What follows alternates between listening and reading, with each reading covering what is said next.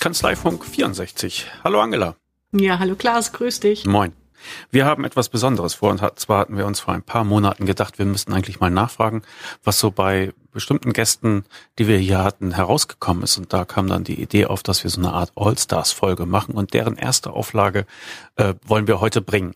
Wir hatten schon eine ganze Reihe von Gästen und wir haben bei einigen nachgefragt, manche haben wir auch nicht erreicht und ähm, die, die wir erwischt haben, die haben wir noch mal kurz interviewt zu dem, wie sich ihre ähm, Projekte entwickelt haben. Und genau. Und der erste Aufwasch sozusagen, das sind meine drei Kandidaten und ich würde das gerne mal vorspielen und wir könnten dann noch mal kurz unsere Gedanken da zusammentragen. Und zwar anfangen wollte ich mit äh, Benita Königbauer. Mhm. Und zwar, weil die einfach immer so gute Laune verbreitet, finde ich, wenn man sie, äh, wenn man sie hört. Und ich bin sehr eingenommen für ihre Geschichte, aber das ähm, äh, kann sie ja im Grunde gleich auch nochmal selbst erzählen, aber nur noch kurz zur Auffrischung. Äh, sie ist eine Steuerberaterin in München und hat vor ein paar Jahren eine ganz normale Kanzlei aufgebaut und hatte dann, wie sie es äh, mal in einem anderen Gespräch äh, gesagt hatte, irgendwann gemerkt, dass sie genau die Kanzlei hatte, die sie nie haben wollte. Und äh, von da an hat sie angefangen, das Ruder nochmal rumzuwerfen. Und äh, das erzählt sie jetzt nochmal kurz und äh, wie es dann weitergegangen ist. Also, dann äh, stellen wir mal die Ohren auf, ne? Mhm. Okay. Hallo Klaas. Schön, dich zu hören. Ja, vielen Dank, dass du dir die Zeit nimmst. Angela und ich wollten gerne so eine Art All-Stars-Folge machen, wo wir mit den Leuten sprechen, die wir in den vergangenen Monaten so zu Gast hatten im Podcast. Und da darfst du natürlich nicht fehlen. Und äh, für die Leute, die das nicht gehört haben, es geht um die Folge 24. Und in der schilderst du, wie du aus deiner, aus deiner Kanzlei, aus deinem Hamsterrad eine Wunschkanzlei gemacht hast. Und zwar hast du nach einer gewissen Zeit das Steuer nochmal herumgeworfen und alle Mandanten, die nicht so richtig zu dir und deiner Kanzlei passen, bei anderen Steuerberatern untergebracht. Was du nämlich anbietest, sind nicht nur die üblichen Leistungen einer Steuerberatungskanzlei, sondern du bietest deinen Mandanten auch eine Art Cashflow-Programm an. Mhm. Auch, ja. Ah, auch. Was ist denn noch dazu gekommen? Mein, mein Kernanliegen ist ja immer, weißt du, ich berate ja hauptsächlich kleine Unternehmer. Und bei denen ist es oft so, dass die, wenn, als die sich selbstständig gemacht haben, ja mehr so einen unfreiwilligen Opt-in für Steuern und Finanzen erklärt haben. Wenn die sich das aussuchen hätten können, hätten die das Thema gar nicht mit dabei gehabt. Aber das kann man sich halt nicht aussuchen. Das hängt halt an dem Unternehmersein mal dran. Das ist Teil des Unternehmerdeals.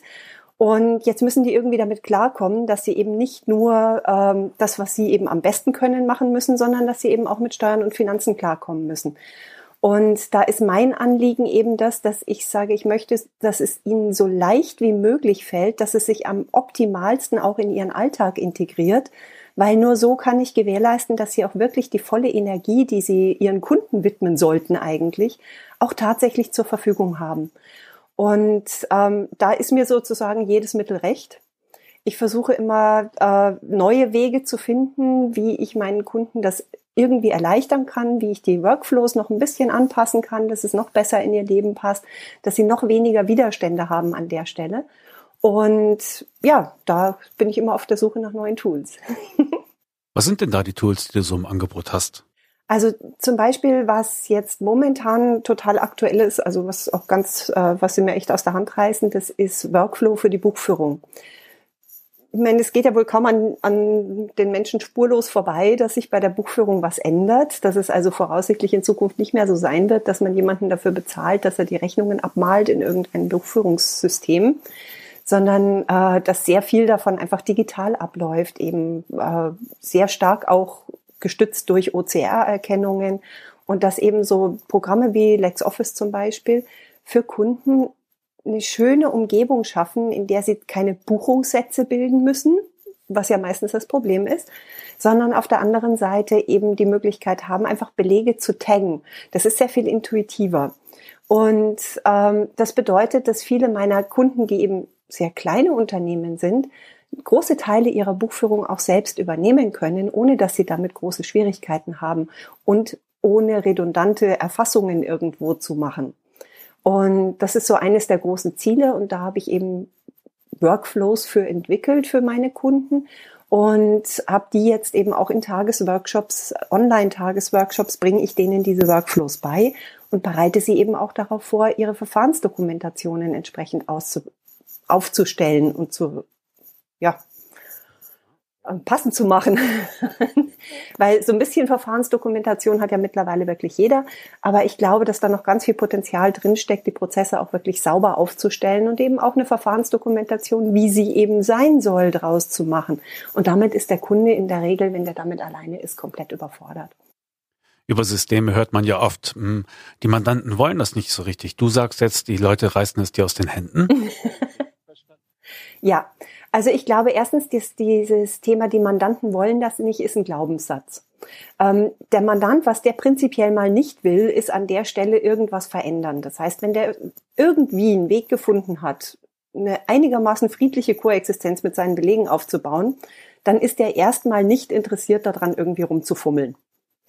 Ähm, das bedarf dann schon ein bisschen Liebe und liebevoller Anweisung, jemanden auf die Idee zu bringen, zu sagen, okay, wir versuchen jetzt einfach mal was Neues. Wenn es dir nicht gefällt, kannst du zu dem Alten schon wieder zurück. Aber wir versuchen das jetzt mal, weil ich glaube, das wird deinen Alltag erleichtern. Und wenn man das Schritt für Schritt mit so ganz kleinen Minischrittchen macht, dann sind die Kunden auch bereit, sich darauf einzulassen. Wenn ich denen jetzt natürlich von heute auf morgen vollständig die Buchführung auf links drehe und sage, wir machen ab sofort alles anders, dann flippt der aus. Das kann ich aber auch verstehen. Das wäre bei mir das Gleiche. Wenn mir jemand meine Kanzlei auf links drehen würde und sagen würde, so, du, ab sofort arbeitest du komplett anders, würde ich genauso ausflippen. Das geht nicht. Ich kann das nicht von jetzt auf nun einführen, sondern ich muss einfach schrittweise vorangehen. Und dann ist es sicherlich auch immer noch ein Zielgruppenthema. Meine Kunden tun sich jetzt mit Online-Plattformen total leicht, weil die den ganzen Tag auf irgendwelchen Online-Plattformen unterwegs sind. Andere Zielgruppen werden vielleicht sehr viel sanfter an das Thema herangeführt werden dürfen. Da kommt es halt immer drauf an, was man macht. Was sind denn das für Workflows, die du da einführst? Hast du da ein konkretes Beispiel? Ja, also das, das Lieblingsbeispiel meiner Kunden ist momentan die sogenannte Drei-Minuten-Buchführung. Das heißt, ähm, da habe ich mal versucht, Buchführen mit, Buchführung mit Zähneputzen auf eine Stufe zu stellen und zu sagen, okay, springt auch morgens keiner aus dem Bett und sagt, Jibi, Zähne putzen. Ja? Aber wir machen das. Wir stehen auf und wir putzen unsere Zähne drei Minuten lang, so wie man es uns beigebracht hat. Und das bewegt unseren Blutdruck kein bisschen. Und Buchführung ist im Grunde genommen nichts anderes. Gerade im kleinen Unternehmen sind es nicht mehr als drei Minuten am Tag, die der investieren muss, um keinen Stress damit zu haben. Das heißt, wie kriege ich das hin, dass der den Workflow Buchführung mit derselben Resilienz begegnet, wie er dem Workflow Zähneputzen begegnet? Was sind dann da deine konkreten Tipps?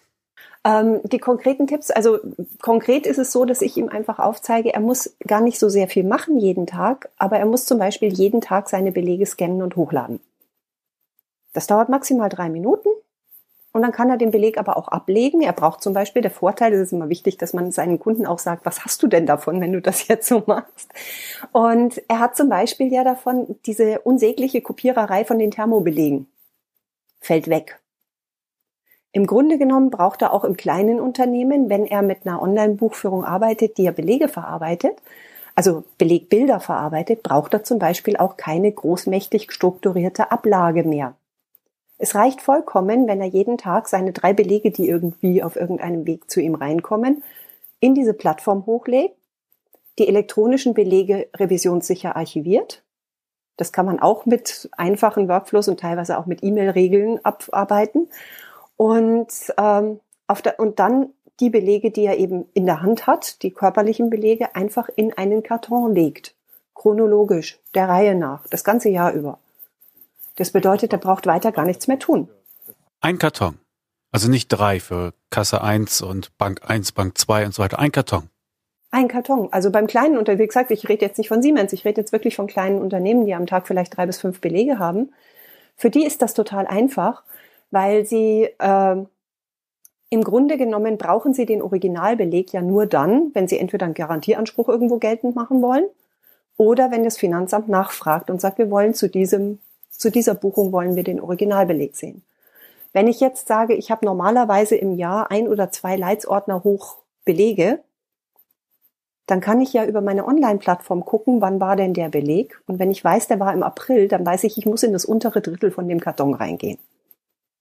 Und dann habe ich innerhalb von einer Minute oder zwei, habe ich den passenden Beleg, wenn das alles chronologisch da drin ist.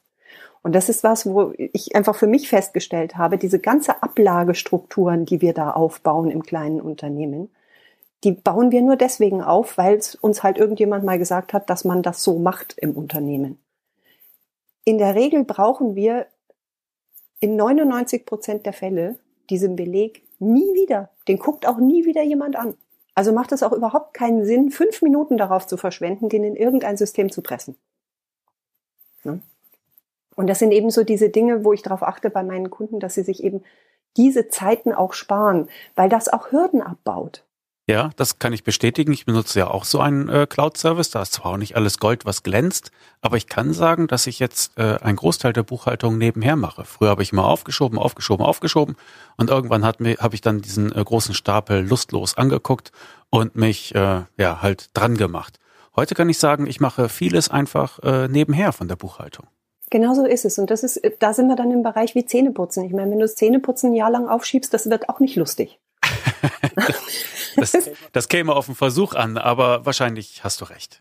Und so ist es halt mit der Buchführung auch. Wenn ich das ein Jahr lang aufschiebe oder auch nur ein Vierteljahr lang aufschiebe, dann ist es halt echt ein brutaler Angang, sich da dran zu machen und es tut auch weh. Und wenn ich da jeden Tag resilient meine drei Minuten Belege einfach schnell hochlade, mich dann einmal in der Woche hinsetze und meine Belege verschlagworte, dann brauche ich dann, wenn die Umsatzsteuervoranmeldung fällig ist, vielleicht nur noch zwei oder drei Themen mit meinem Berater zu klären wo ich vielleicht jetzt nicht genau gewusst habe, wie ist das jetzt umsatzsteuerlich oder ist mit dem Beleg irgendwas komisch.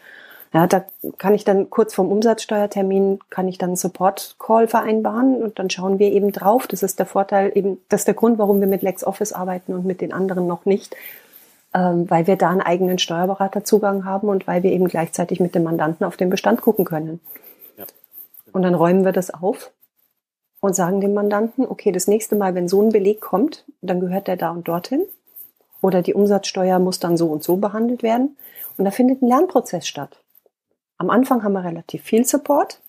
Klar, weil der Kunde muss die Plattform lernen, der muss lernen, wo muss er welche Hackerl setzen, ähm, wie kann er was taggen. Und dann über die Zeit lernt der aber diese wiederkehrenden Belege, es sind ja normalerweise 95 Prozent wiederkehrende Belege, die sind ihm dann irgendwann auch mal geläufig und dann klappt das auch einwandfrei. Das ist nicht, dass der das nicht kann und man muss dafür eben auch nicht Buchführung gelernt haben, um diese Dinge zu machen, sondern man muss einfach nur ein waches Auge dafür haben, ist mit diesem Beleg irgendetwas komisch oder anders. Und wir schauen einmal im Quartal auf den Bestand drauf, je nachdem, wie es der Mandant haben möchte. Manchmal, manche sagen, guckt nur die großen Belege an oder guckt nur bestimmte Belege an und andere sagen, schaut einfach einmal komplett über den Bestand drüber, die üblichen Verdächtigen, guckt mal, ob ich alles richtig gemacht habe. Und so stellen wir sicher, dass dann halt am Ende auch die richtige Steuer hinten rauskommt und dass wir nicht im Jahresabschluss alles nochmal buchen müssen. Okay, um das Bild einmal abzurunden. Also ihr schaut da gemeinsam drauf, ja, dank dieses äh, Steuerberaterzugangs bei LexOffice kann Mandant und Steuerberater da gleichzeitig drauf gucken und ähm, äh, man muss, glaube ich, sagen, diese Folge ist nicht gesponsert von, von LexOffice. Nee, es ist halt momentan auch für mich einfach das, das äh, Modell, das am besten funktioniert. Die sind am nächsten an dem dran, was Steuerberater und Mandant brauchen. Die anderen Programme gucken halt eher, was der Steuerberater braucht oder was der Mandant braucht, aber dieses Gemeinsame verwirklichen die halt am ehesten. Aber das ist tatsächlich, wir kriegen da, glaube ich, keine Affiliate-Provisionen.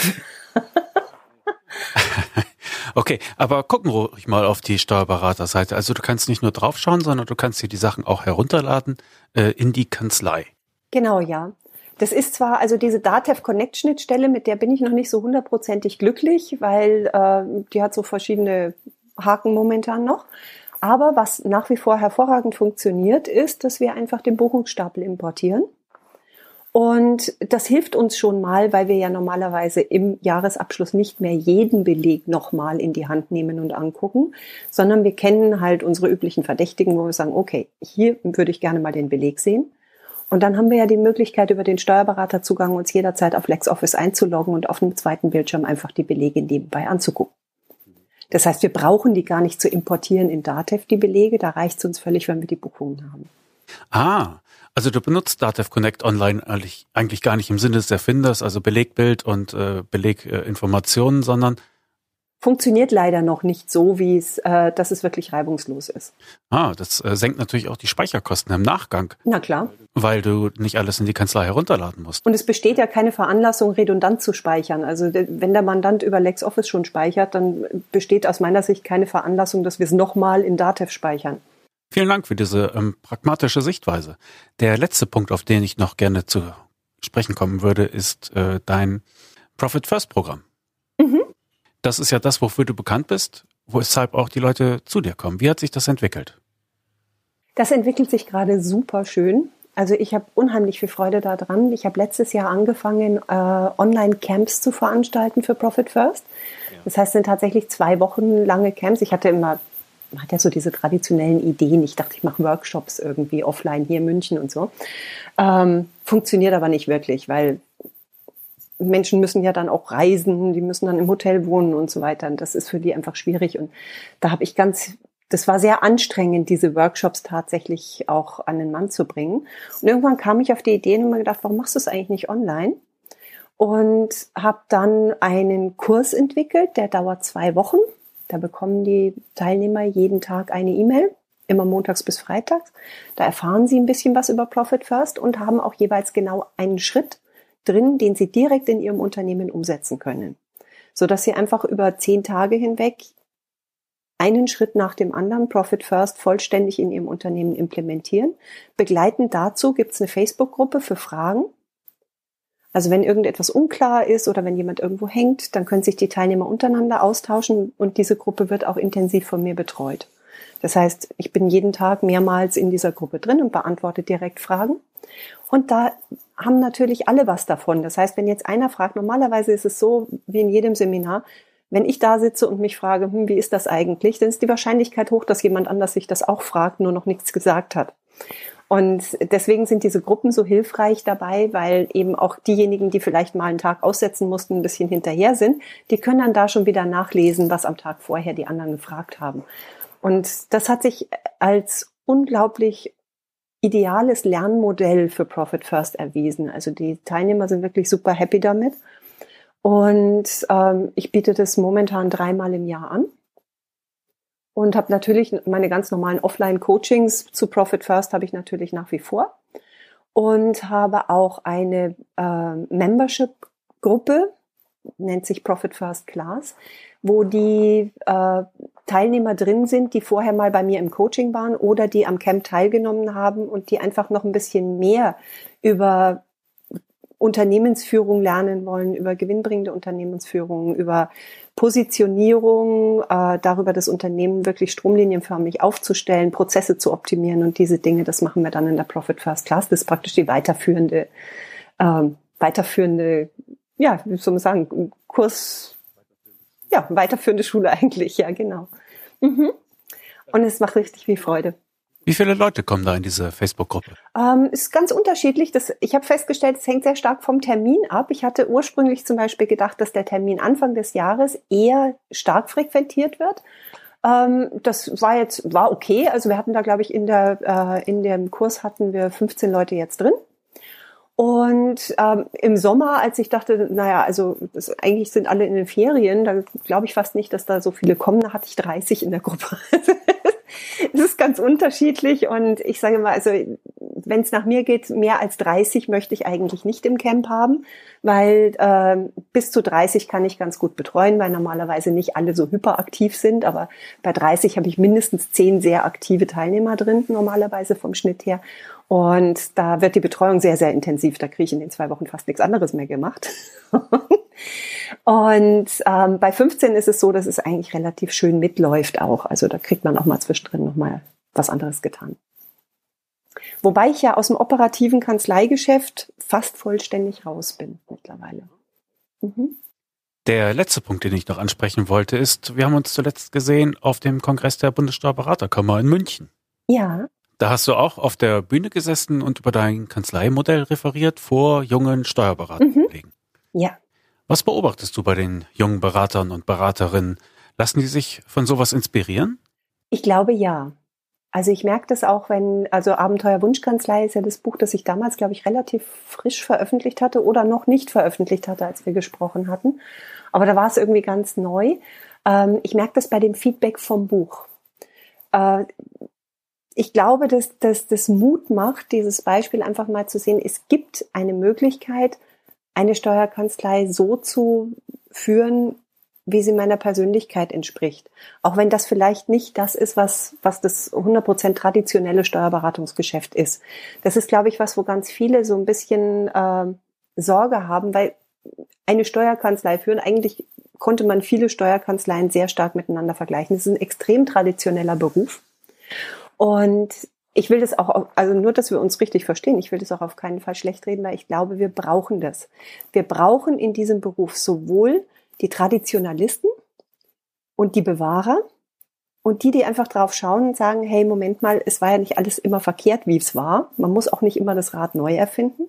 Wir brauchen aber genauso die Entdecker und die Innovativen, die einfach irgendwo immer wieder was Neues ausprobieren wollen, die aber dann vielleicht auch hin und wieder mal erleben, okay, das habe ich jetzt ausprobiert, das war jetzt nicht das Gelbe vom Ei, das machen wir einfach in Zukunft nicht nochmal.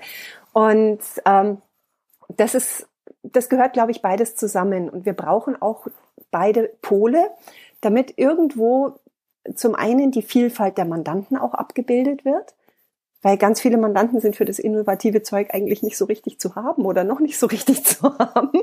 Und die brauchen einfach auch ihre Ansprechpartner, die sie verstehen, auch in dem, dass sie sagen, hey, ganz ehrlich, bleib mir gestohlen mit dem ganzen Zeug. Ich will einfach hier friedlich meine Buchführung weitermachen wie in den letzten 30 Jahren. Und auch die brauchen einfach ihre Ansprechpartner. Und deswegen finde ich das so wichtig, dass wir uns als Steuerberater selbst hinterfragen und sagen, was will ich denn als Steuerberater sein? Will ich das Traditionelle? Dann sollte ich aber natürlich auch versuchen, mich so zu präsentieren und ganz klar zu machen, weil schwierig wird es immer dann, wenn jemand eigentlich traditionelles Steuerberatungsgeschäft betreiben möchte und versucht, sich einen innovativen Anstrich zu geben, weil das halt gerade in ist. Und das finde ich ein bisschen schwierig. Umgekehrt ist es genauso, wenn jemand, äh, wenn jemand wahnsinnig gerne neue Dinge ausprobiert und eigentlich ähm, so wie es bei mir halt ist, also mal ab und zu vielleicht auch mal irgendwie 20 Meter in eine falsche Richtung rennt und dann eben wieder umdreht und guckt, sagt, okay, dann machen wir es halt jetzt anders. Ähm, wenn ich jetzt versuchen würde, so ganz traditionell mich zu präsentieren, das wäre einfach nicht authentisch. Und dann würden auch die Kunden, die das brauchen, was ich zu geben habe, würden mich gar nicht finden können, weil die sehen mich ja nicht. Die sehen ja ganz was anderes. Die sehen ein Bild, was ich präsentiere, was aber gar nicht mit dem übereinstimmt, wer ich bin. Und ebenso eben bei den traditionellen, wenn die dann versuchen, irgendwo sich so, so einen innovativen Anstrich zu geben oder eine Werbeagentur beauftragen, weil sie denken, es ist irgendwie alles zu traditionell in, in ihrem Außenauftritt, dann passiert es halt auch, dass deren Kunden, die bei denen super aufgehoben wären, sie eben auch nicht mehr finden können. Und das ist das Traurige, weil wir eigentlich alles brauchen und es wäre total schön, wenn jeder einfach das tun würde, was ihm am ehesten entspricht. Und es bedeutet nicht immer, neue Wege zu gehen. Ja, das ist natürlich auch der Grund, äh, weshalb ich so eingenommen bin für dein Modell. Also du hast wirklich nochmal äh, aktiv das Steuer herumgerissen, um halt auch der Beraterpersönlichkeit, die ähm, du bist, da den Weg frei zu machen. Und dann kommen natürlich auch die Kunden, die dazu passen. Ja, genau. Das ist tatsächlich so. Also wir haben auch super Zulauf jetzt mittlerweile. ist Es wirklich so klar und so deutlich auch nach außen transportiert, dass der Zulauf, den wir bekommen, auch 100 Prozent passende Kunden sind. Wir haben also ganz, ganz selten mal, dass mal einer anruft, weil er irgendwie gegoogelt hat, dass wir nur 150 Meter von ihm entfernt sind. Das passiert eigentlich so gut wie nie. Aber wir haben extrem viele und sehr qualitativ hochwertige Anfragen von Kunden, die halt perfekt zu uns passen, die genau das wollen.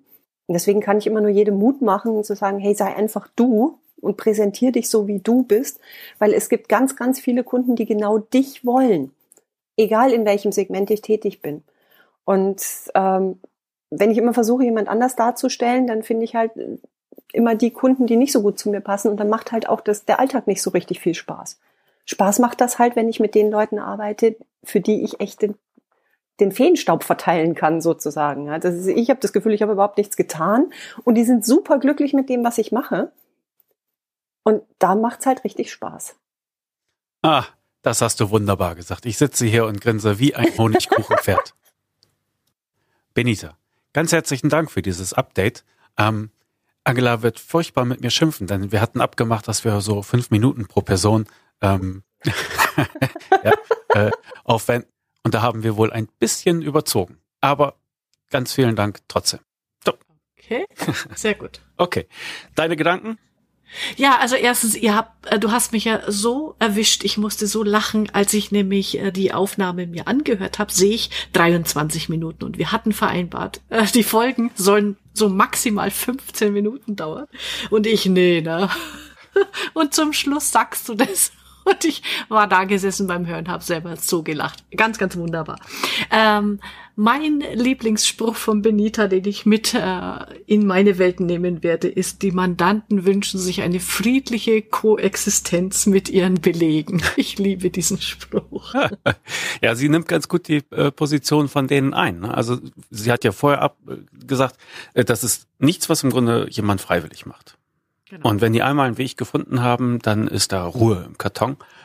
Und äh, ja, sie bringt die da auf die richtige, auf die richtige Schiene. Finde ich auch genau. sehr schön. Und, und das Bild mag ich auch sehr, sehr gerne. Also gerade im Zusammenhang mit Digitalisierung und, und äh, das Leben einfacher machen für den Mandanten. Dieses äh, drei Minuten Buchführung wie Zähne putzen das, wenn du verinnerlichst und mit deinem Mandanten auch genau so besprichst, das ist so einleuchtend, das ist so nachvollziehbar, da, da nickt jeder mal dann und sagt, okay, wenn ich jeden Tag drei Minuten äh, was tue, ist es erheblich entspannter und ne, kommt eine Routine rein. Also das finde ich klasse. Ja.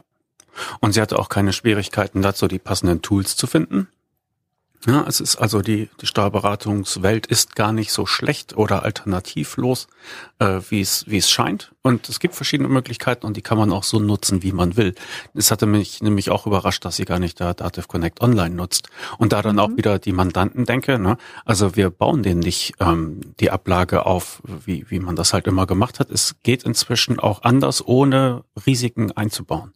Mhm. Das finde ich äh, sehr gut. Genau. Was mich halt auch noch, ja, was mich noch äh, interessiert, oder was interessiert hat, was ich auch bemerkenswert fand, war ihr Vermarktungsweg ja, über Facebook. Sie wollte ursprünglich äh, Kurse anbieten und äh, dann war es aber leichter, das äh, mit Webinaren zu machen. Und äh, zum, zum Support, zu, für Rückfragen hat sie eine Facebook-Gruppe.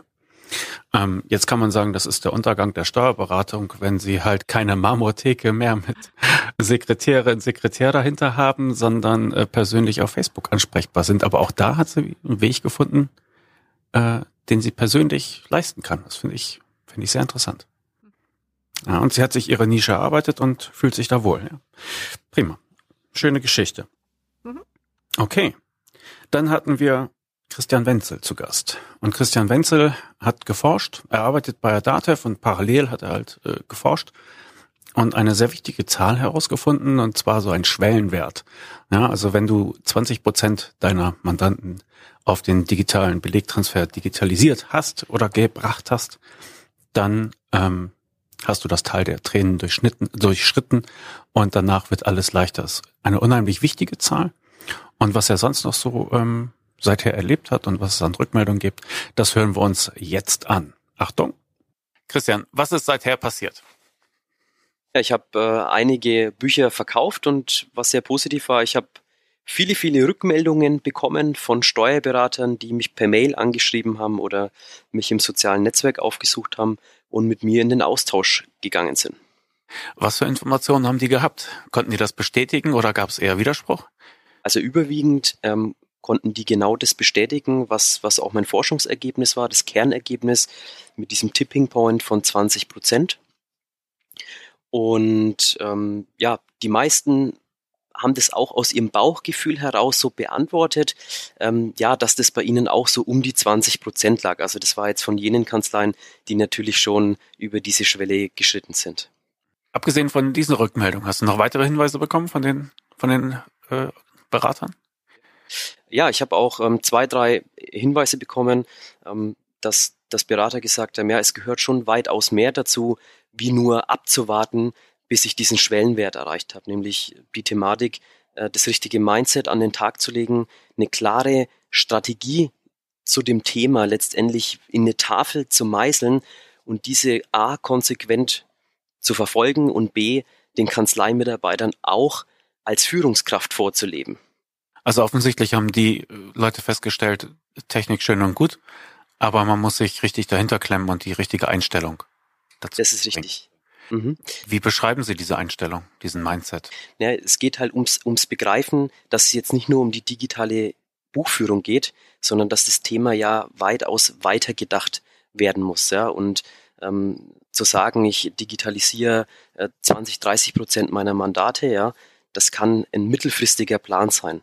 Ähm, die Stimmen, die ich da erhalten habe, gingen halt eher in die Richtung, äh, dass das Ganze langfristiger orientiert werden muss. Ja, also dahingehend, was habe ich eigentlich als Kanzlei für eine Vision und sich letztendlich darum auch Gedanken zu machen und was spielt für diese Vision Digitalisierung für eine Rolle. Wenn du jetzt deine Ergebnisse und die Rückmeldung zusammenführst, was ist denn dann das nächste, was du dir forschungsmäßig da vornehmen möchtest? Ja, also ich sehe schon, dass ähm, klar dieser Meilenstein 20 Prozent, ähm, der ist, der ist sehr wichtig, aber das Thema geht eben ja viel viel weiter, ja, in die Fähigkeit auch als Kanzleiinhaber ein richtiger Unternehmer zu sein und sich eben mit den Themen Vision, Mission, Strategie auseinanderzusetzen. Ähm, das spielt in den Bereich des normativen Managements hinein. Und was ich gerne in Zukunft untersuchen möchte, ist, ja, was sind, sind das Faktoren oder Erfolgsfaktoren für das Thema Digitalisierung und Zukunft der Kanzlei? Ja, und ich sehe das halt mittlerweile auch so, das ist immer ganz entkoppelt von dem Thema digitale Buchführung. Es gehört halt einfach wesentlich, wesentlich mehr dazu. Und das Interessante ist, diese Zuschriften, die ich da erhalten habe, ähm, und den Austausch, den ich hatte mit Beratern. Da, waren, da war eine Kanzlei dabei, die hat gesagt, okay, pass auf, wir haben vor fünf, sechs Jahren auf der grünen Wiese komplett neu gegründet, sind von Anfang an digital durchgestiegen und wir haben nur digitale Mandate und wickeln nahezu alle Prozesse voll digital ab. Ja? Und da merkst du halt natürlich dahinter, äh, das ist kein Steuerberater, sondern das ist ein richtiger Unternehmer. Mhm. Und wenn dann auch so Aussagen fallen, Herr Wenzel, mir ist wurscht, wie lange es die Vorbehaltsaufgaben noch gibt, ich mache mein Geschäft weiterhin. Hm. Das ist eine sehr gewagte Aussage. Ich glaube das dem auch, ähm, weil der halt die unternehmerischen Fähigkeiten einfach dazu hat, ein Geschäft zu machen. Und das Interessante ist auch teilweise, dass die tatsächlich skalieren können, auch mit diesen ganzen Modellen. Und es sind auch die Kanzleien, die jetzt vom technologischen Fortschritt die nächsten zwei Jahre profitieren werden hinsichtlich Automation. Okay. Ja, da wünsche ich dir viel Erfolg bei und falls du äh, einen Aufruf brauchst oder so, also Kanzleifunk ist dafür natürlich immer zu haben. Ne? Vielen Dank dir. Liebes Brautpaar, sehr verehrte Gäste, liebe Podcasthörer und Podcasthörerinnen. Jetzt, da wir hier so feierlich zusammengekommen sind, möchte ich gerne die Gelegenheit ergreifen und Sie auf etwas aufmerksam machen. Wussten Sie schon, dass Sie jetzt mit den Steuerköpfen auch Geld sparen können? Auf steuerköpfe.de-deals finden Sie ausgewählte Angebote von verschiedenen Dienstleistern. Und diese Dienstleister haben sich Angebote für Sie überlegt, um Ihnen die Einstieg in die Digitalisierung zu erleichtern. Falls Sie Ihren Mandanten also zum Beispiel LexOffice näher bringen wollen, dann brauchen Sie sich nur zu registrieren und können von Infomaterial und Gutscheinen profitieren. Und nach diesem Prinzip funktioniert das bei den Deals. Sie registrieren sich, die Anbieter gewähren Ihnen Sonderkonditionen. Und nicht nur LexOffice ist dabei, auch DigiBell, Steuerbüro Online, Candice, Contool, die Erfolgsprozesse von Mario Tutas und die Steuerberaterverrechnungsstelle sind mit dabei. Einfach auf steuerköpfe.de-deals gehen und einmal stöbern. Wahrscheinlich ist auch für Sie etwas mit dabei. Dort finden Sie auch alle Infos, die Sie brauchen, falls Sie selber einen Service haben, den Sie den Steuerberatern und Steuerberatern näher bringen möchten. Also, einfach mal schauen. steuerköpfe.de-deals. Vielen Dank für Ihre Aufmerksamkeit. Und dem Brautpaar wünsche ich für den weiteren Lebensweg alles erdenklich Gute viel Glück und Gesundheit. Okay, so, das war Christian. Und mhm. da, falls du auf die Zeit geachtet hast, habe ich mich äh, sehr, sehr am Riemen gerissen. Bei Benita wollte ich nichts wegschneiden. Ich fand das, äh, das kam so von Herzen nahe. Aber wir sind jetzt bei Christian. So. Genau. Was fiel dir da am stärksten auf oder was hat bei dir irgendwelche Glocken geläutet? Also das eine nochmal, dass wirklich dieser 20% Tipping Point bestätigt wurde, auch in der Folge, weil Christian ja noch viele Kontakte äh, mit Steuerberatern hat und hatte. Und auch nochmal dieses ähm, Herausarbeiten von, wie wichtig das unternehmerische Denken ist, wenn es gerade wenn es um die Digitalisierung geht. Ähm, und dass da der Einzelne eben Vorbild äh, ist die Führungskraft, äh, dass man da mit Visionen, Missionen äh, arbeitet. Das hat mir da gut nochmal gefallen. Mhm. Ja, der der Satz, der bei mir am stärksten hängen geblieben ist, oder der, der kam erst nachher so auf, dass er sagte, das sind, also er hat ja dann diese Art von Kanzleien gelobt, ja, die da unternehmerisch vorangehen. Und dann sagte er zum Schluss, das sind die Kanzleien, die von dem technologischen Fortschritt, von der Automation in den kommenden Jahren profitieren werden. Das fand ich einen interessanten Satz, weil ähm, wenn du es halt jetzt nicht tust, dann überlegst du ja auch, äh, warum sollte ich es denn tun? Ist ja erstmal, ist ja erstmal Arbeit, ne? Genau wie mit den 20 Prozent warum soll ich diesen Berg hochmarschieren? Das, äh, ich habe jetzt schon zu wenig Zeit. Ne? Und ähm, es gibt aber, es zeichnet sich ab, dass da etwas in Bewegung kommt und wenn du halt mit vorbereitet bist, dann kannst du auch äh, bergab fröhlich, anstrengungslos radeln und richtig Tempo machen. Genau. Fahrrad mit Elektromotor. Ja, genau. Und Rückenwind und bergab. Und, oh ja. Und selbstständiges Fahren. Du kannst im Grunde dabei, ja, genau. kannst dabei den Kammerreport lesen. Autonomes Fahren auf dem ähm, E-Bike. Ja, genau. auf Twitter habe ich letztens den schönen Satz gelesen, da irgendjemand freute sich sehr auf das autonome Fahren. Er sagte, dann hätte er beide Hände frei zum Hupen. das ist auch schön. ja, eine sehr schöne Vorstellung. Aber gut, ja, da kommt tatsächlich einiges äh, ins, in Bewegung und letztens gab es im Datev-Blog auch nochmal ein Interview mit dem Leiter, äh, jetzt fällt mir seine, weder der Name noch der Abteilungsname so richtig ein, aber es ist der Mensch, der die Entwicklung auch äh, des Buchhaltungsautomaten mit koordiniert. Das packe ich mit in die Show Notes und das war auch ein äh, interessanter Ausblick. Okay, kommen wir zu Kandidat Nummer drei. Mhm. Dr. Thomas Speth, frisch gebackener Papa, und auch sehr digitalisierungsaffin. Ähm, das kann er aber eigentlich alles gleich, gleich mal selbst erzählen. Ne? Also, los geht's. Ja gut, dann machen wir es äh, ganz von vorne. Dann sage ich nochmal, hallo Thomas, herzlich willkommen hier bei unserer All-Stars-Folge. Hallo. hallo. Ähm, wir hatten damals in der Folge mit dir über verschiedene Sachen gesprochen und wir wollten uns erkundigen, wie die sich so entwickelt haben. Und da habe ich auf meinem Zettel stehen einmal Taxenius, einmal Devatax und einmal deine Forschung. Fangen wir doch mal mit Taxenius an. Das ist die Kanzlei, die du neben deiner Familienkanzlei äh, gegründet hast, um dort von vornherein alles von Anfang an digital optimal zu machen. Wie hat sich das entwickelt? Ja, äh, das leider das Projekt, das ich am stiefmütterlichsten äh, gerade äh, äh, verwalte. Ähm, die Idee war ja, dass ich äh, da tatsächlich eine Musterkanzlei aufbaue, auch mal von den äh, Kollegen von Anfang an.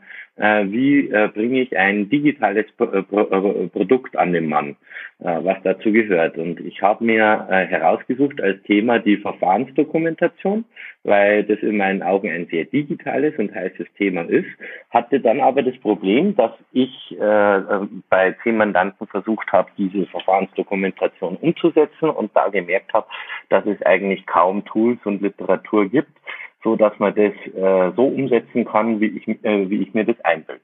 Was dazu geführt hat, dass ich über Weihnachten äh, äh, ein ganzes Buch dazu geschrieben habe, also viel gelernt habe im letzten Jahr und äh, in diesem Buch auch Arbeitshilfen entwickelt habe, äh, wie man Mitarbeitern das äh, beibringen kann.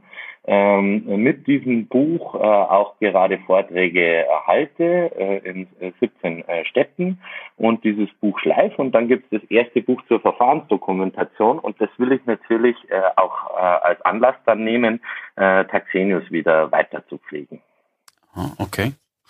Äh, in zwei Minuten oder in, sagen wir in zwei Worten. Wie, wie bringt man denn Mandanten, äh, Mitarbeitern bei, bei den äh, Mandanten die Verfahrensdokumentation zu implementieren? Also was mir aufgefallen ist, ist, äh, man darf sie äh, schon nicht erschrecken. Wenn man ihnen jetzt sagt, sie müssen da die IT-Systeme beim Mandanten untersuchen, dann äh, äh, verfallen die in Schockstarre. Man muss ihnen äh, da äh, klare Leitlinien, das habe ich mit Checklisten und Interviewleitfäden etc. gemacht äh, an die Hand geben, so dass sie erkennen, dass das tatsächlich ihre Domäne ist. Weil ich bin der Meinung, dass eine Verfahrensdokumentation beim Buchhalter am allerbesten aufgehoben ist, weil es geht ja letzten Endes um Rechnungslegung und nicht um IT. Es geht ja darum, ob äh, dass ich die äh, Gebote, die eine Rechnungslegung äh, hat eben Einhalte, auch wenn ich IT-Systeme hernehme. Und äh, letzten Endes muss in einer Verfahrensdokumentation meine, in meinen Augen der Steuerberater koordinieren, dass der ITler seine Pflichtarbeit erfüllt. Das heißt, was muss der dokumentieren äh, in diesen IT-Systemen? Welche Kontrollpunkte muss der Mandant äh, setzen? Und das kann eigentlich nur der Steuerberater und dann noch besser der Buchhalter. Und äh, deswegen habe ich in dem Buch eben äh, da quasi ganz detaillierte Checklisten gegeben, wo der äh, Mitarbeiter dann auch keine Angst mehr hat und äh, das umsetzen kann, Schritt für Schritt. Okay. Dieses Buch hast du jetzt schon mehrfach angesprochen. Ist das schon erhältlich? Nein, weil ich ja die Vorträge halt. Äh, derzeit äh, gebe ich das als Skript aus zu den Vorträgen. Äh, in den Vorträgen mache ich natürlich nicht das ganze Buch, sondern nur fünf Prozent, um äh, das noch ein bisschen äh, zu feilen äh, macht man an der Uni ja auch oft so, dass man ein Buch schreibt, dann probiert man es erstmal aus in einem Kurs, äh, das noch ein bisschen äh, besser und sauberer wird und dann äh, schmeißt man es auf den Markt. Aha. Okay. Äh, soll das dann ganz normal verlegt werden, das Buch, dass man das auch äh, kaufen kann oder wie gedenkst du das zu verteilen?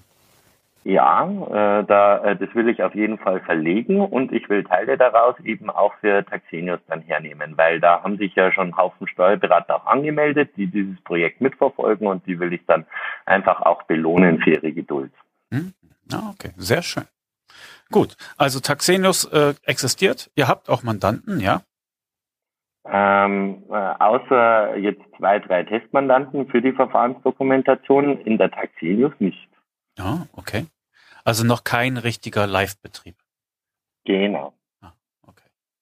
Gut, dann kommen wir doch mal zum nächsten äh, Steckenpferd von dir. Wie sieht's denn an der Forschungsfront aus? Ja, da sieht's äh, richtig gut aus. Äh, deswegen sitze ich ja gerade auch an der Uni. Äh, wir haben ja äh, letztes Jahr im Herbst äh, eine Umfrage mit Unterstützung der Steuerberaterkammer München gemacht da haben auch fast 1000 Steuerberater äh, teilgenommen. Wir konnten auch 968 Datensätze auswerten, also nachdem man die bereinigt hat nach allen Regeln der Kunst. Und äh, äh in dieser Umfrage sind ganz spannende Sachen äh, verborgen. Wir haben nicht nur ein Reifemaß, das wir in einer Vorstudie schon ähm, entwickelt haben, äh, da nochmal getestet, äh, was sich auch bestätigt hat, sondern haben noch Demografiefaktoren abgefragt und das Spannendste in meinen Augen auch die Persönlichkeit. Da gibt es so eine Fragebatterie, die heißt die Big Five ähm, äh, wo man relativ einfach äh, Persönlichkeit einordnen kann. Und äh, welchen Einfluss hat die Persönlichkeit also auf die äh, Digitalisierungsreife der einzelnen Steuerberater? Und äh, da sind wir quasi am Auswerten. Äh, eine Auswertung für die Kammer stellen wir relativ bald äh, öffentlich vor. Ähm, jetzt habe ich erst noch Termine mit, äh, äh, mit der Kammer, wo wir es vorweg mal vorstellen. Und wissenschaftlich geht die Reise natürlich weiter, weil die Methoden da sehr viel aufwendiger sind. Da gehört noch viel mehr Hirnschmalz rein, äh, wo wir wahrscheinlich dann auch die Persönlichkeit und Digitalisierung weiter untersuchen. Äh, sehr interessant, die Big Five, die du genannt hast. Ich weiß nicht, ob ich sie alle zusammenkriege. Openness war eins. Ja. Ne Neuroticity. Neurotizismus, die Ängstlichkeit, genau. Extrovertiertheit. Ähm, äh, äh, äh, Agreeness, also so, äh, Sozialkompatibilität. Ähm, äh, ja. ähm, und was vergessen wir jetzt? Ocean kürzen wir es ja ab, also Ozean. Ähm, Zuverlässigkeit. Ah, okay. Na, ich schätze mal, die Steuerberater sind bei Zuverlässigkeit bei 120 Prozent wahrscheinlich.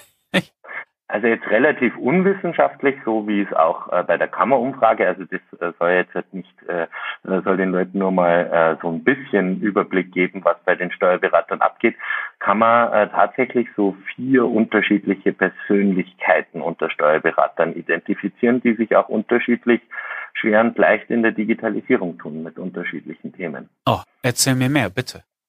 Das darf ich noch nicht. Ah. Verdammt Axt.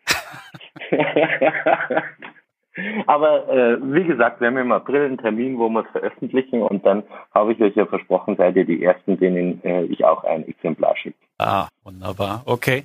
Gut. Also die Forschung geht voran. Ähm, ja. Sehr interessant. Äh, also dieses äh, Ocean-Modell mit dem Big Five. Also ich frage mich halt, äh, inwieweit das schon vorgeformt ist durch, durch den Beruf. Und ähm, es wäre natürlich schade, wenn wenn sich herausstellen sollte, dass es da tatsächlich, ja, wie soll man das sagen, Persönlichkeitsinkompatibilitäten aufzeigen würden mit der Digitalisierung. Ich weiß nicht, also die Steuerberater müssen ja mit vielen Sachen zurechtkommen, auch schon in den vergangenen Jahren. Äh, sie sind einerseits sehr konservativ, andererseits gibt es da eine hohe Regeldichte, eine hohe äh, Änderung an Regeln. Hm. Aber ich glaube, so was, was die Offenheit angeht, dürften sie, glaube ich, und ja, und auch Kreativität, dürften sie nicht allzu hoch ranken. Hm. Sind die denn, sind die denn wichtig, diese beiden Eigenschaften, um in der Digitalisierung zu bestehen? Oder ist da gerade die, die Steuerberater-Tugend Zuverlässigkeit und Fleiß eher naja, gefragt? Soweit äh, kann ich sagen, wir, wir, können ja nicht messen, wie erfolgreich ist der Steuerberater, aber wir können die digitale Reife relativ äh, äh, objektiv äh, bestimmen.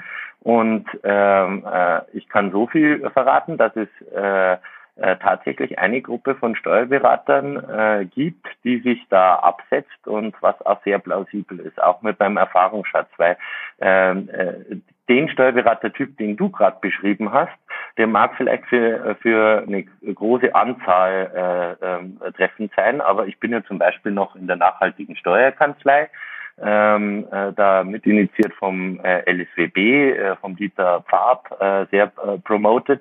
Und da sind Kollegen, die definitiv das Gegenteil sind, die sich immer wieder treffen, zeigen, was sie für neue Tools hergenommen haben, äh, äh, Ideen, kreative Ideen sammeln. Es gibt schon auch diese äh, Steuerberater. Selbstverständlich, ja.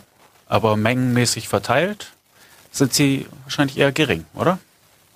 Glaube ich gar nicht. Ich glaube nur, ich glaube, dass das nur eine Schublade äh, ist, wo man den Steuerberater vielleicht früher reingesteckt hat, aber heute nicht mehr unbedingt stimmt. Und ich kann auch so viel in, aus der Studie verraten. Äh, die konservativen Steuerberater, was konservativ genau in der Studie heißt, das äh, werdet ihr dann sehen. Ähm, das äh, ist die kleinste Gruppe. Ah, sehr, oh, super. Also das interessiert mich wirklich brennend. Und vor allen Dingen äh, nicht zuletzt, weil es halt auch mein, mein Bild der Steuerberater äh, dann hoffentlich irgendwie aktualisiert. Ja. Prima, da freue ich mich sehr drauf. Gut, dann wäre als letztes Stichwort auf meinem Zettel Devatax. Wie geht es Devatax? Da habe ich ja das letzte Mal schon erzählt, äh, dass ich mich da äh, zurückgezogen habe, aber es gibt ja, Devatax gibt's noch und äh, die verfolgen das weiter. Die haben mittlerweile ein Joint Venture mit dem IDW und haben diese Idee, die ich für Steuerberater ja ursprünglich hatte, auf den äh, Wirtschaftsprüfer bezogen, haben das auch vorgestellt und haben da, glaube ich, auch guten Erfolg. Ähm, das heißt, äh, naja, äh, die DATEV äh, versucht ja da am Montag auch etwas und äh, kommt da immer mit diesen ähm, hm, Stichwort Plattformökonomie etc. Das steckt ja auch hinter Defatex äh, letzten Endes die Idee, dass man äh, über eine gemeinsame Plattform ähm, äh, über das Unternehmen hinaus mit seinen Geschäftspartnern, also im ursprünglichen Fall Steuerberater, jetzt eher Wirtschaftsprüfer, aber auch immer noch Steuerberater zusammenarbeiten kann. Und ich glaube, dass die auch Erfolg haben werden.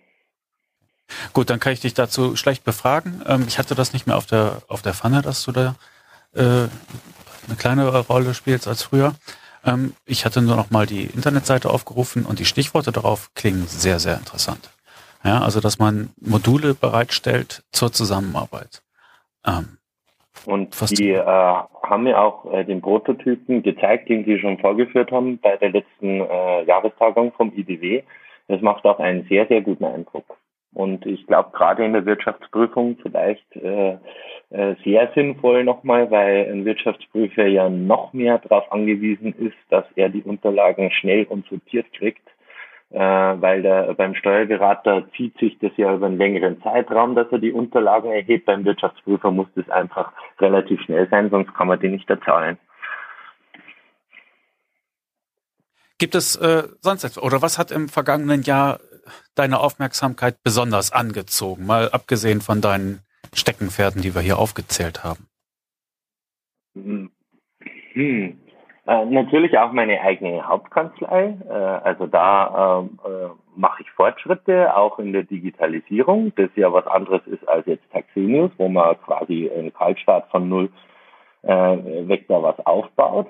Äh, aber ganz insbesondere natürlich meine kleine Tochter, weil ich bin das erste Mal Papa geworden. Ja, Glückwunsch noch. Die kleine Toni. genau. okay. Gut, dann wollen wir es hierbei belassen. Ich danke, mir, danke dir sehr für, für das Update. Und ähm, ich freue mich auf die Ergebnisse, die du jetzt so für April ungefähr angekündigt hast. Und auch äh, mit den Persönlichkeitsbildern. Da freue ich mich wirklich sehr drauf. Das äh, wird spannend. Prima. Ja, super. Gut. Danke. Ja, bis dann. Wiederhören. Hörpause vorbei. Was fiel dir oder was hat dich bei ihm angesprochen oder interessiert? Also war ein sehr, sehr spannendes Interview. Vor allem äh, der dieses neugierig machen auf die Sachen, die da bald kommen werden. Und so wie du ja auch, ich habe dauernd da gesessen und gedacht, wann gibt's das? Wann gibt's das? Das Buch, ich will es haben. Wo, wo ist es? Und die, die äh, Umfrage äh, fand ich sehr, sehr spannend auch. Also die, wirklich nochmal dieser Gedanke äh, mit seiner Taxenius, die GOBD, Digitalisierungsberatung, das ist ein Job der Mitarbeiter und denen die richtigen Tools, Checklisten an die Hand zu geben. Das ist ganz klassisch deren Geschäft. Das sehe ich genauso. Man muss sie einfach nur ranführen an das Thema. Ja. Und auch Verfahrensdokumentation ist eine Geschäftschance für die Steuerberater im Lande. Ich muss mal eben schnell die Tür schließen, da kommt Besuch. Moment. So. Ja, und äh, diese Persönlichkeitsgeschichte fand ich auch äh, unheimlich mhm. Interessant, da bin ich sehr gespannt. Da ist dann wirklich die Frage, müssen wir unsere liebgewonnenen Vorteile fahren lassen?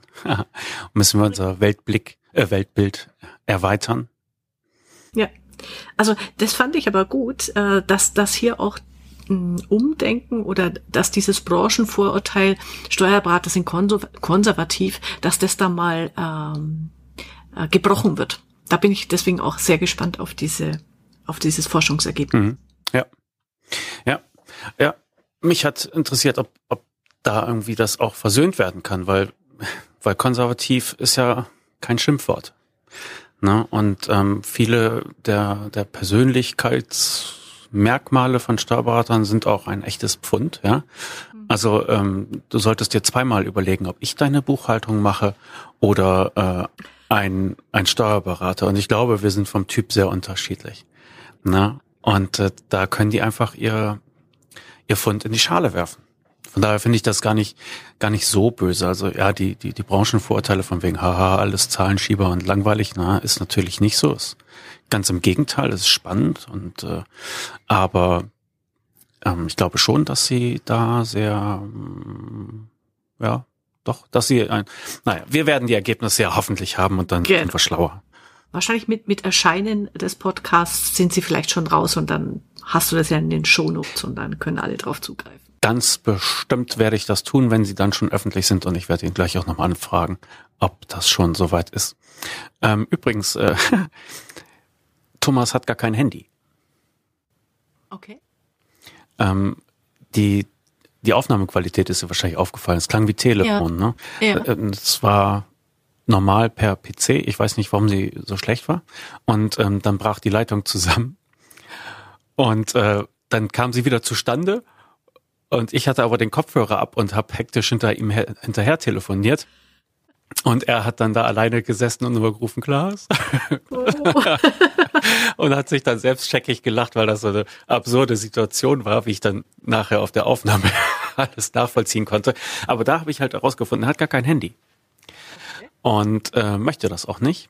Aber äh, erreichbar ist er halt per iPad und zwar per FaceTime dann. Das fand ich ah, auch okay. nochmal ganz interessant. Und äh, bei jemandem, der so digitalisierungsaffin ist, hätte ich das in diesem Moment nicht erwartet, dass er kein Handy hat, aber dass es dann über FaceTime regelt. Wenn es doch sein muss, finde ich dann auch wieder clever. Genau. okay. Beim nächsten Mal oder was heißt beim nächsten Mal? Du bist dran mit Vorbereiten und du bist auch schon fleißig dabei und hast dir auch drei Kandidaten aus äh, dem Vorjahr geschnappt und sprichst mit denen das durch. Das wird dann unsere zweite Auflage der All-Stars sein. Genau. Genau. Okay. Gut, dann kann ich nur noch mal sagen, wer uns Feedback senden möchte, der kann das gerne tun an kanzleifunk.steuerköpfe.de. Die Mail geht an uns beide und wir freuen uns über Lob und wir freuen uns auch über Kritik oder Themenvorschläge. Jawohl. Jawohl. Viel mehr gibt es nicht zu sagen. Also dann viel Spaß mit deinen All-Stars und wir hören uns bald. Genau, bis denn. Ciao. Tschüss.